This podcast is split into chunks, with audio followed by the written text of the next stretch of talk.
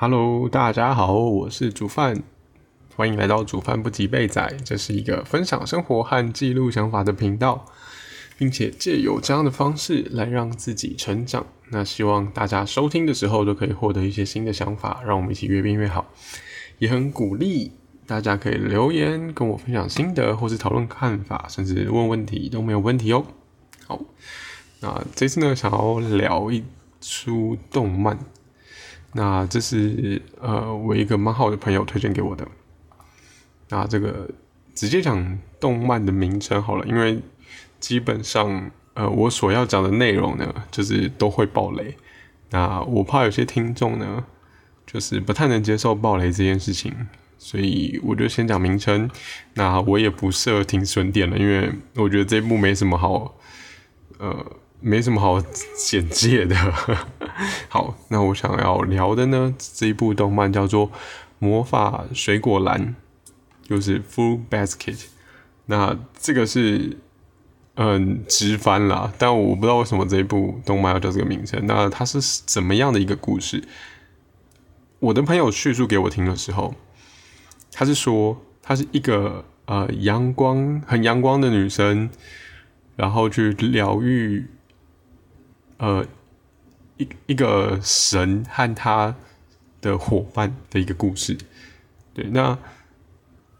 我那那时候他在叙述的时候，当然有聊很多啦，就是说，呃，像我就会提问说，那这个女生是怎样很阳光？因为她她会觉得说，哦，她应该说善良，不是不是说阳光，应该说这个女生非常非常善良，然后 然后。呃，除了善良之外，就是他很像一个小太阳的感觉，就是永远都是有富有爱的去对待别人这样子。那那我就很好奇啊，就是就是怎样是呃，就像我之前提问的嘛，就怎样是善良啊？然后还有为什么会觉得他一直都很有这个能量，可以去好好的对待别人？然后我也很好奇，就是。呃，别人怎么就是被疗愈？就是因为有些人，就是有里面有些角色，他的内心就是他的成长经历其实很差，所以他的内心会有很多的一些纠葛。那比方说，可能他会很轻易的谩骂别人，然后不顾别人的感受，甚至可能会一直羞辱别人。对，那。这个女主角她就是让这些人有反转的这个就是情形。那我我觉得也很好奇啊，就是哎，到底是怎样的经过可以让呃成长经历很差的人的，就是的这些行为举止可以变得比较趋缓，甚至说变得可以去照顾别人，我就蛮好奇的。那。不过我我记得我在跟朋友聊的时候呢，他并没有说出一个所以然，所以呃，总归就是我也会觉得，那我就一自己也去看好了。那这一部动画它其实有三季，那第一季的内容基本上都是日常生活，它的背景是呃，这个女生基本上是一个高中生，然后因因为因缘际会住进了就是同班同学的家里。那这个家家里只有算是三个成员吧，目前啦，就是这个他住进的地方，那个房子里面住了三个男生。那基本上他们算是呃，他们有一个不可思议的羁绊。好，这是唯一一个比较有趣的设定，就是呃，他们都跟一个人，这个人是有点像神的概念。他们都跟这个神是有很强烈的羁绊。那呃，剧里面呢说这个羁绊有点像一种诅咒。对，那这个诅咒就会是，就是它有一个十二生肖的故事啦。其实它是有一个十二生肖的故事。那这个故事就是呃，等于说，我我想一下怎么讲。好，这个这个就是。好，反正他他他的顺序就是就是就是是我刚刚一开始讲的那样啦。那知道这个故事，其实应该说是发现发现他们这样之间的羁绊，其实应该是在第一二话漫画第一二话的时候吧，就是有有一点，就是没有那么快爆出这个设定，所以我不确定说大家有没有期待这样子。不过我我觉得我没有办法，就是 不讲出这件事情，所以我就只能说了。那他们之间有一个很奇妙的羁绊，是我们一般人可能无法理解的，就是这些十二生肖的人。他们没有办法违背，应该说他们很难违背神的话语。比方说，呃，如果神去羞辱他们，就是说你怎么弄没用，或者是说你就是注定没有人要，没有人爱，那这些话对他们心理的影响会比他们自己的父母还要放大很多倍。就是对，那例如说像。他们例如说，每年都会需要跟神聚会这样子，就是可能要吃饭啊，就过年的时候，有点像团圆饭的这种感觉。那他们就必定得回去跟神一起吃饭，除非神愿意让你，就是他愿意他他同意你可以不需要出，应该说他他除非神没有硬要你回去，因为这吃就是吃团圆饭，就是像每年的例行。例行事情这样子，那如果他默许你，呃，不出现，他也不责备你，或是不怎样的话，其实也是会有不出现的，就是没没有没有一起去吃团圆饭的状况了。对，那总之他们之间的羁绊是一般人无法理解的。那其实这个诅咒的起源，我觉得会说诅咒是因为。它的起源是很久以前，神是一个让人类无法理解的存在，所以，嗯，没有人愿意靠近这位神，那神就会觉得很孤单。那他这个时候就会就，呃，这个时候突然有一一个动物，就是猫，猫突然来到了神的面前，然后陪伴神，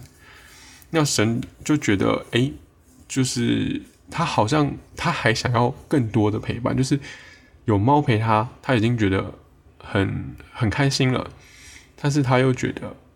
这个时候如果让更多人来陪伴，那会不会更开心？所以他就召集了，就是就是他就算是召集了其他的动物，所以就是剩下的那些十二生肖，就是鼠牛虎兔龙蛇马羊猴鸡狗猪，然后他就。就是这些动物就陆陆续续来到神的面前，那他们就这样子很开心的，就是生活了一阵子。结果最后，呃，有一天突然猫就是算是生病嘛，我不确定不是生病，但是就是猫准备要离开这个人世间了。那神就很不舍，所以他就想要创造一个约定，就是说。即便今天大家的灵魂都不在了，就是大家可能都投胎转世了，但是他们还是，就是神还是很希望跟大家可以继续团聚。那所以他们就下了这个很强烈的约定，就是说，不论他们转世到任何的任何人的身上，那他们之后都就是灵魂都会。都会有一个强烈的连接，让他们会重新聚在一起，然后就是聚在一起生活这样子。那这个感受比较像是我自己觉得这样子的出发点，很像是呃空洞吧，就是这绝对不是一种爱的爱的出发点。那。我会这样讲的原因，是因为我我我也我自己觉得爱就是呃 很让人自由吧，就是就是两个人在一起不是被限定绑定说我们要在一起，而是我们在很自由的状况下，我们也选择要在一起。我自己的理解是这样啦，所以今天如果对方要离开，那就是。也没关系，就是让他离开，对。可是他们的状况不是，是说，比如说像最后临终猫临终前，就是神说要做这个约定嘛。可是其实猫的当下是拒绝的，对，那拒绝的理由可以呃自己再去看看，对。然后因为猫拒绝了，所以其他的十二只动物都会觉得猫背叛了他们。那就是之后的每一世，猫就是唯一被排挤的那一个人，就很可怜哦。他们。被迫被下了这个，应该说是猫的角度，我觉得猫蛮可怜的，就是猫被被迫，就是同意了这个提案，但是又被其他人不谅解，所以变成说，就是像我们原本知道的故事嘛，就是中国十二生肖传统的故事。好，我怕有的观众不知道，我稍微讲一下，十二生肖的故事是有一天神举办了一个比赛。就是让所有的动物呢，就是看谁可以比较，就是算是赛跑的感觉。然后决定要比赛的那个日期，就是通知了其他人的时候，那我记得应该是老鼠吧。老鼠好像就跑去通知猫的时候，就跟猫说：“嗯，那个日期是讲错的。”所以猫就没有去参加那个比赛。那老鼠同时还做了一些很在这个比赛过程当中也做了一些比较卑鄙的事情，呃，对，算是比较卑鄙嘛，就是在动物的视角里面，就是在那个故事动物其他动物的视角里面会觉得老鼠可能卑鄙吧，就是它跑到它是它没有自己去跑完那个赛程，它是骑在别人别的动物上面，所以最后老鼠是第一名，然后牛的感觉就是比较像是。被老鼠利用了，因为是牛的名字也很前面，但是老鼠更前面，是因为老鼠有就是曾经就是在牛的身上，就是它完全不用跑，它只要在最后要冲到终点的时候，然后跑出来。对，那关于其他动物的顺序其实也有，但是我不记得了。但只是说，呃，这个故事确实也有被放在就是这部动漫里面去呈现出来。那好，总总归故事的架构是这样。那应该说是故事的背景是这样，架构不知道，我错了，是它的背景设定大概是这样。那我觉得架构比较是是从另外一个女生，就是非十二生肖的女生，对，非十二生肖的一个高中女生，然后遇到了就是他们这一群人。那从高中的校园日常生活。然后一直演到家庭，一直到就是，呃，总归就是，哦，对他们还有个设定，就是只要，呃，十二生肖的动物，包含那只猫，包含猫，只要呢被异性，只要被非十二生肖跟神的异性拥抱的话，那他们都会瞬间变成动物。好，那这个设定。很重要的原因是因为一般人不可能被拥抱之后就变成动物了吧，对吧？所以在一般人的眼里，这些会变成动物的人，都算是就基本上就是会觉得恐惧嘛，就是不理解，就是怎么会有这种东西，甚至说，呃，可能就是他们要刚出生的时候，在我以老鼠来假设好了，就像妈妈要生他的时候。正常来讲，应该就是一个小婴儿嘛，结果生出来却是一只老鼠，不吓死才怪。总归就是，呃，他们有各自十二生肖每一个成员都有各自的家庭，包含神有自己的家庭。然后，呃，对，就是有的有的家庭会谅解，就是应该说是有的家庭会接受，就是自己的孩子会变成动物的这件事情，有的不会。所以里面会有很多纠葛，就是他们跟神已经有一种呃旁人无法理解的羁绊了，然后神对他对待他们的方式也不太好，那他们自己原本出生的家庭多多少少都也有一些问题，所以嗯，这这个过程成长过程会让他们有产生就是呃。很难解决的状况，就是很难解决的纠葛。他们可能会很没有自信啊，或者是说，呃，很易怒啊，或者是有类似人格分裂的这种感觉。对，然后他们可能也没有办法好好的跟别人谈恋爱，因为只要他们就是被拥抱，他们就会变成动物，然后甚至说他们也会躲避别人的触碰。比方说啊，算了，这这就不要报了。就是有一些小故事啊，就是他把避免触碰这件事情演得很严重，就是他设定了一个很可怕的状况下，然后因为他们的呃不敢碰触别人，或是不敢被碰触，然后造成一个可怕的事情，这样子类似这种，那这个可怕的事情就会让他们产生阴影。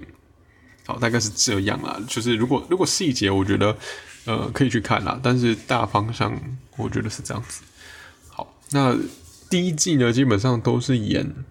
日校校园日常或是日常生活。但只有第一季的最后吧，大概二十几集了，二十集之后才开始有一些主线剧情，就是才开始有角色可能有心理上面的呃。成长，或是说愿意面对他们过去的伤口的这种感觉。然后第二季呢，也是就是可能比较在后面的集数才开始有有那种成长的感受。那第三季基本上全部都是重点，就是第三季的集数比较少，就是大概十十三集还是十二集吧。然后第一、二季都是二十四还二十五集。那总归第三季基本上就是在赶剧情。那听说就是。呃，第三季的动画其实是有说那个内容其实是比漫画还要少的，就是漫画比较全面，所以目前我跟我朋友都 都是缓慢的在看漫画啦。对对，那他我朋友应该会看的比我快。那好，总归呃，我朋友的解读是女孩拯救了这群人，然后我的解读不一样，我的解读是一个内心空洞的神，然后如何就是。转变成就是比较正常人的一个过程，这样，因为因为我会我会我会觉得看点反而是这个，就是到底要从要到底要如何从内心都是伤口，然后不信任别人，然后只想要从别人得到的这个观点，去扭转成愿意，呃。去扭转成愿意给别人吗？或者是说愿意可以心平气和的接纳别人？对这个转折，我我会觉得，我我对我来说才是就是我想知道的。然后，因为所有人也都跟这个神是有非常直接的关系，我反而觉得其他人就是十二生肖，不是每一个人都跟这个女生有呃。直呃很直接的影响性啊，就是我觉得有些人是原本就过得很好了，就是其实根本就这个女孩的出现根本就没什么，就是没有那么重要。但是跟神的羁绊解除，或是说跟神的羁绊，就是跟神的羁绊的那些变化，我觉得是对这十二个人的呃人生都是有不可不可磨灭的影响。对，就是无法忽视的影响，所以我会觉得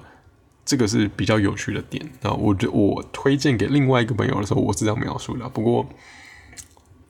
可能每个人观点不一样吧。那我自己想要分享的一个观点，好，终于终于进入 正题。其实我自己想要分享的一个观点是，呃，我会觉得，应该说，我不会觉得是女生，就是这个女这个女主角疗愈了。大家，我会觉得是，嗯，其实每一个人都有能力决定自己走出来，不需要依靠别人。那，但是这个契机是，如果你发现你爱上别人，而且你真的是真的爱，就是我前面讲的嘛，就是那种你是想要。呃，为他做点什么，但是你不需要他回报你的那种爱的话，你就会变好。因为你要给出去的时候，就代表说你的内心其实是没有缺的。你没有缺的状况下，你才会义无反顾的给，你才会勇敢的给，你才不会一直看到自己内心有缺，然后想要跟对方要点什么东西。那当然，这这个这个。变就是让让自己能够达到这样的程度，好像很困难吧？就是我看一般人好像都会觉得很困难啦，但是我我我会觉得这个才是真的有理解爱的意思啊。他当然说有没有在这个境界之上还有更高的程度？嗯，我现在的观察好像有，可是我因为就是我目前还单身嘛，那但但我跟我跟朋友的关系，或者我跟家人的关系。有没有符合？我自己是觉得有符合的，但是因为朋友跟家人好像大家都可以很轻易的达到这个状态，但我不知道为什么就只有跟就是爱情好像没办法。那总归因为我目前是没没有没有就是单身嘛，所以我我也没有立场去说什么，就是我讲出来也不够让人幸福啊，总归就是不够说服别人。那至少总归我目前是我认为爱是这样的，就是。我们会很自然而然的愿意为对方多做点什么，然后不会去计较对方到底有没有回馈，对，然后也不会想要一直跟对方索取什么东西，对。好，那我觉得就是因为有这样的爱，那才会做到愿意面对自己的过去，那愿就是愿意面对自己的过去。才不会让自己一直有那种很空、很想要索取的感觉。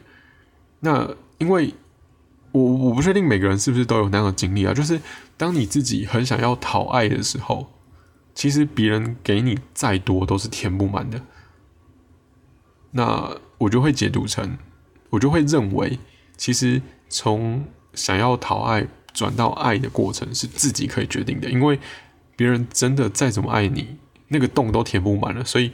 真的决定性让你转变的，并不是别人，而是你自己。那这部动漫里面其实也有演出来哦。我觉得，我觉得这蛮棒的。就是我的解读，就是我的解读，就是因为这样啦。就是因为我我确实有看到这部动漫有这样子的转折，就是女主角当然会尝试着想要帮助，呃，帮助那个十二生肖的成员嘛。那有的成员比较可怜，就是都没有人爱。但是有的成员是虽然自己亲生父母不爱，可是还是有别人爱他。嗯，不管是可能就是算是养父母啊，或者是说呃兄弟姐妹，反正就是你我我会发现啦，我会发现其实他还是有人爱的。只是很有趣的就会是说，他有人爱了，可是他。爱他的那一些人，还是会说，呃，你将来就是会等到一个就是愿意爱你的人。然后我想说，嗯，什么东西？就是你你就已经很，就是你就很爱他了。就是我就会觉得说，嗯，就是他们明明就是没有没有真的悲惨到完全没有人爱你，懂我意思吗？就是，就是他们明明是有机会学习到爱的，只是因为给他们爱的那些人，其实他们太富足了，就是。呃，富足的意思不是说物质上，而是说他们心灵上太满足了，所以，呃，所以十二生肖的成员就是缺乏爱的人，他不需要再给出爱了，因为爱他的人很很圆满了，那他给就是他没有必要要再多给出去了。可是他今天面对这个女主角的时候，因为女主角的过去其实也是很悲惨的，所以其实女主角虽然。呃，行为上是一直给对大家很好，可是他其实内心也是空的。那当他们了解到这件事情的时候，所以他们会反过来想要给这个女主角好。那给的过程，我对我来说认为就是一我呃，我认为就会是一个爱的起头。那也因为有这个起头，那也因为他真的想要帮助，就是反过来帮助女主角，所以他们才会呃成长嘛，就是他们才会。愿意正视面对自己的过去，面对自己可能内心的伤痛，因为如果他们没有面对这些东西的话，那他就会发现他会想一直逃走，他会一直恐惧，他可能就是他们就是他在可能跟女主角在相处的时候，就会让他想到一些以前的事情，然后他就会想要逃避啊，或者说有情绪想要发泄出来，对，所以。呃，在我的生命历程是这样啦，所以我会用这样的角度去解释这个故事。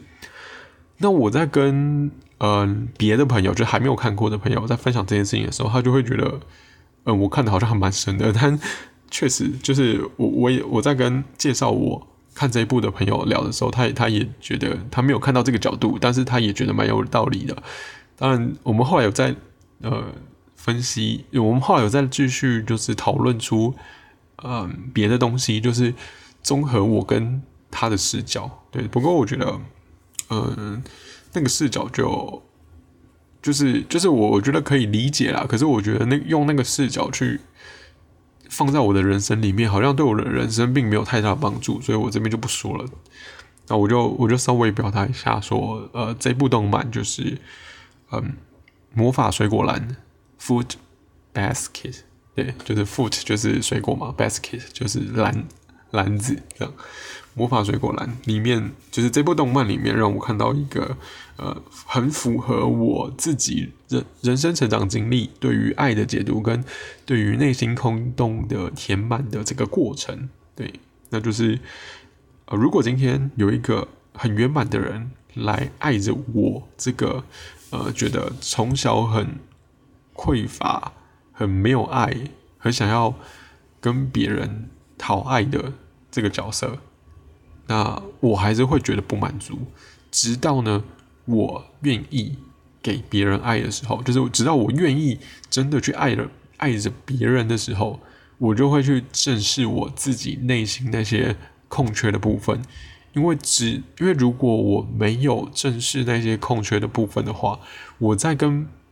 我想要爱的这个人相处的时候，我就会不自觉的想要一直从他身上讨东西。那当然。如果我从这些圆满的人身上讨，他们可能 OK，因为他们本来就够，就是够富足。可是如果今天跟我相爱的那一个人，他没有这么多东西的时候，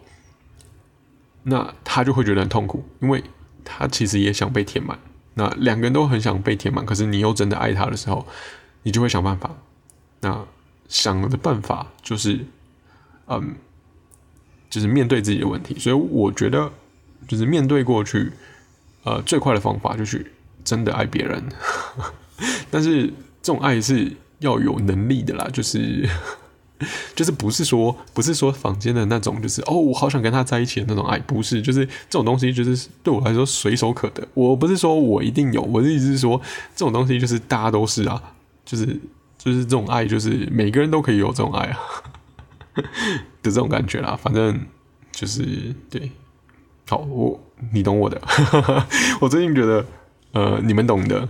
这句话蛮有趣的，就是因为我我喜欢的一个创作者叫 Neko 乌喵，Neko 是 N E K O，乌喵是呃就是口字旁的乌，口字旁的喵。好，Neko 乌喵，他有时候会讲出这句话。然后我忘记还有哪个创作者，就是他们也会说，就是当他们在解释一个嗯，他们可能当下没有办法立即说出来的话的时候，他们就会说，哎。你懂的，你们懂的。好，反正你们懂的。好了，那这一集大概就是这样了吧？就是呃，从一个动漫里面去透露出我对于呃学习爱啊，学习呃面对自己的这个人生的一个脉络了。对，好，那如果愿意支持我的创作的话，请帮我一下订阅。如果使用 Apple Podcast 或是 First Story 收听的话，请给我五颗星评价。